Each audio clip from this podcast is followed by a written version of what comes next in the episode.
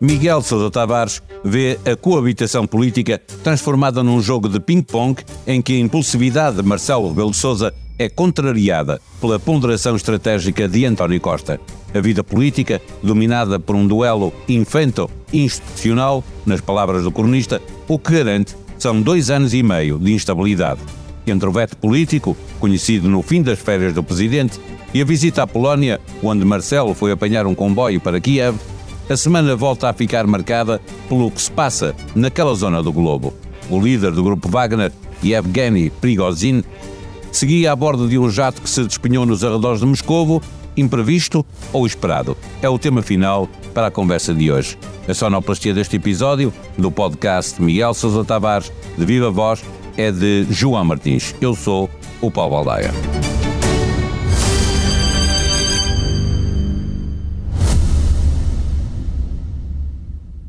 O Expresso faz 50 anos. Celebre connosco e torne-se assinante em expresso.pt.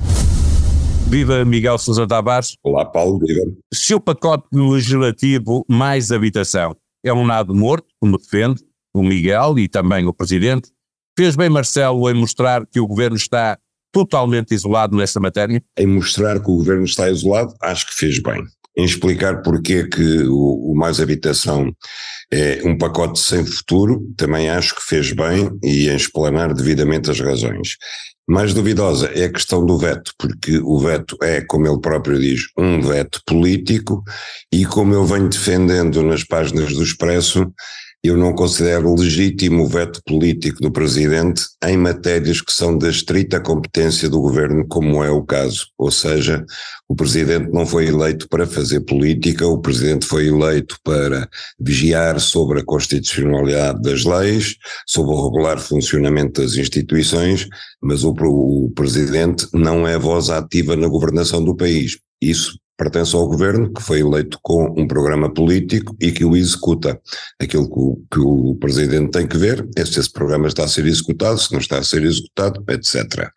Agora, eu defendo que o presidente pode utilizar o veto político em questões que têm que ver com o próprio ADN político do presidente. Eu dou o exemplo do, da questão da eutanásia, em que Marcelo vetou Em função das suas convicções pessoais éticas na matéria. Já sabíamos que era assim quando ele foi eleito, foi eleito por sufrágio universal, portanto, esse veto a mim não me choca nada, porque faz parte, digamos, do, do, do, do, do, do do, das estritas convicções políticas pessoais do presidente com as quais ele foi eleito.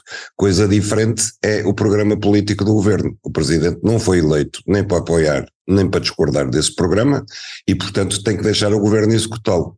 E é o caso do Mais Habitação, como foi o caso do decreto sobre os professores, sobre os médicos, etc., nos quais Marcelo antes já tinha vetado o, o decreto sobre os professores, agora depois deixou passar, depois de uma alteração cosmética, mas eu insisto que nessas matérias o Presidente não pode utilizar o seu veto político. Pode mandar o, o, os decretos para o Tribunal Constitucional se quiser, ou então pode vetar politicamente, como fez, mas indevidamente, e agora sujeita-se a que o decreto regresse inalterado e tem que promulgar obrigatoriamente.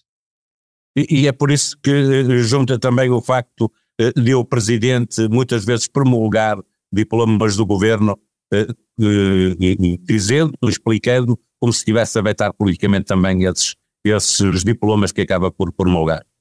Pois, é aquilo a que eu chamo o não veto politizado, ou seja, nesses casos Marcelo não veta, mas faz uma, um longo arrazoado em que uh, ralha com o governo, desfaz politicamente os decretos do governo, mas uh, decide não vetar. Uh, estamos no mesmo domínio, embora com consequências jurídicas completamente diversas, porque aí ele não veta, mas continua a funcionar como se fosse a voz da oposição. Continua a manifestar a sua opinião política relativamente às medidas do governo, a opor-se a elas, o para mim é paradoxal, porque Marcelo não é uma voz da oposição, nem uma voz de apoio ao governo, porque inversamente então dir-se-ia que ele também teria de fazer o contrário, ou seja, quando está de acordo com uma proposta do governo, que por exemplo foi chamada na Assembleia pela oposição, mas passou devido à maioria absoluta, Marcelo, ao promulgar essa lei, devia explicar porque é que está de acordo com a posição do governo e porque é que discorda da oposição. Isso seria absurdo e ele não o faz. Mas se não o faz, nesses casos, também não deveria fazer na situação inversa. Passando da questão específica da habitação para a coabitação política, a praxis adotada pelos inquilinos dos dois palácios serve a quem, afinal? Eu acho que não serve a ninguém. E, sobretudo, quer dizer, há aqui uma coisa que, da qual é impossível abstrairmos, é que Marcelo mudou completamente de atitude a partir de maio, quando, foi o, o, quando aconteceu o episódio Galamba. Aliás, ele anunciou daqui para a frente, eu vou, vou estar mais atento e mais interveniente. Ou seja, aquilo, isto é uma atitude de represália, não é uma atitude decorrente do normal exercício das tuas funções presidenciais, porque com esta frase parece que Marcelo quis dizer eu até aqui fui benevolente, a partir de agora eu vou, vou deixar de o ser, a partir de agora eu vou de alguma forma, vou castigar o governo por não me ter ouvido quando eu quis a demissão do Ministro das Infraestruturas. Ora, isto é admissível, quer dizer, um presidente não tem uma atitude, um comportamento, uh, um comportamento A e um comportamento B em função de o governo aceitar ou não aceitar a demissão do membro, do primeiro-ministro aceitar ou não aceitar a demissão do membro do governo que o presidente acha que devia ser demitido. Quer dizer, parece-me, é o que eu chamo uma brincadeira infanto-institucional uma crise infanto-institucional. Uh, pode durar os dois anos e meio que faltam ao, ao, segundo mandato de Marcelo Rebelo de Sousa e eu acho que o país não vai ganhar com isto, porque primeiro porque o conflito não é sincero, o conflito não decorre de uh, razões pertinentes e, e, parece uma briga, uma briga ao mais alto nível da República que não é sustentável nem é justificável. E por outro lado, eu até aqui tenho criticado a posição do Presidente, porque foi ele que tomou a iniciativa, mas também é indiscutível que há do lado de António Costa, sustentado numa maioria absoluta, uma atitude de grande ironia, de indisfarçada arrogância e um certo abuso de poder na maneira como utiliza a maioria absoluta para contornar os vetos presidenciais. António Costa eh, terá percebido que Marcelo já eh, desistiu da ideia de dissolver o Parlamento, colocar eleições eh, antecipadas, eh, quer o que, Marcelo? Desgastar o governo para beneficiar a sua família política, quando o período eleitoral que se segue já a partir de setembro na Madeira e depois são várias eleições até o final da legislatura? Paulo, eu acho que se ele, não é isso que Marcelo quer, é isso que se pode ler da, da, da, da atitude presidencial, porque eh, de facto ele neste momento está, parece que está a dar pistas ao PSD, que é o maior partido da oposição, aonde é que há de fazer a oposição. Está, está, está a fornecer artilharia para os canhões do PSD. E, portanto, a ideia que fica é essa. Agora, parece-me óbvio a mim que Marcelo, depois de ter andado a especular em público várias vezes sobre se dissolvia ou não dissolvia, eh, percebeu claramente que não podia dissolver o Parlamento porque se ia meter numa grandíssima alhada, porque as eleições iam reproduzir mais ou menos o, a composição que temos no Parlamento, e aí o Presidente estava verdadeiramente perante uma situação eh, é que eu acho que a única saída era o próprio Presidente renunciar ao, ao que estava do mandato. Eh, mudando de tema, mas mantendo o foco no Presidente da República, o Miguel diz que Marcelo foi à Polónia apanhar um comboio para Kiev. Da viagem à Polónia não fica de facto nada que mereça notícia, mas uma visita à Ucrânia funciona sempre em televisão. E os títulos apareceram, Marcelo visita um bunker, Marcelo sem medo das sirenes. É o que há para fazer numa visita a um país em guerra? Bom, é, é, é, o que têm feito os outros 40 ou 50 presidentes que já lá foram. Marcelo queria também picar o ponto, uh, aquilo que eu chamo o circuito turístico bélico de Kiev, ir a Bucha, ir a, às zonas atingidas eh, próximo de Kiev. Uh, ele resolveu inovar enfiando-se dentro de uma trincheira desativada há mais de um ano, uh, lá o fez.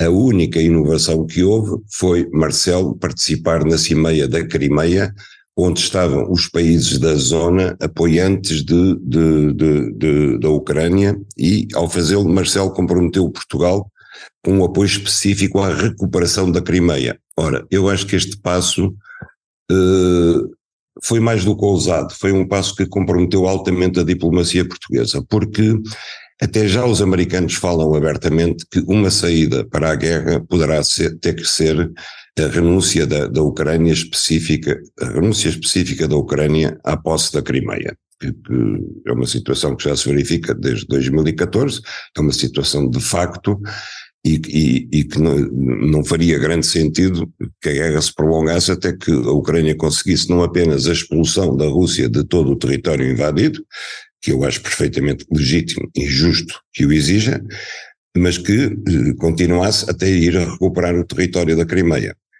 E, ao defender abertamente a posição da Ucrânia relativamente à recuperação da Crimeia, Marcelo tornou-se eh, tornou Portugal adepto de uma posição extremista na guerra da Crimeia. Uma posição extremista que certamente, se um dia houver, por exemplo, uma, uma cimeira de paz em que se junte um grupo de países para negociar a paz e nele haja países europeus, automaticamente Portugal, com esta posição de Marcelo relativamente à Crimeia, estará excluído desse grupo de países negociadores.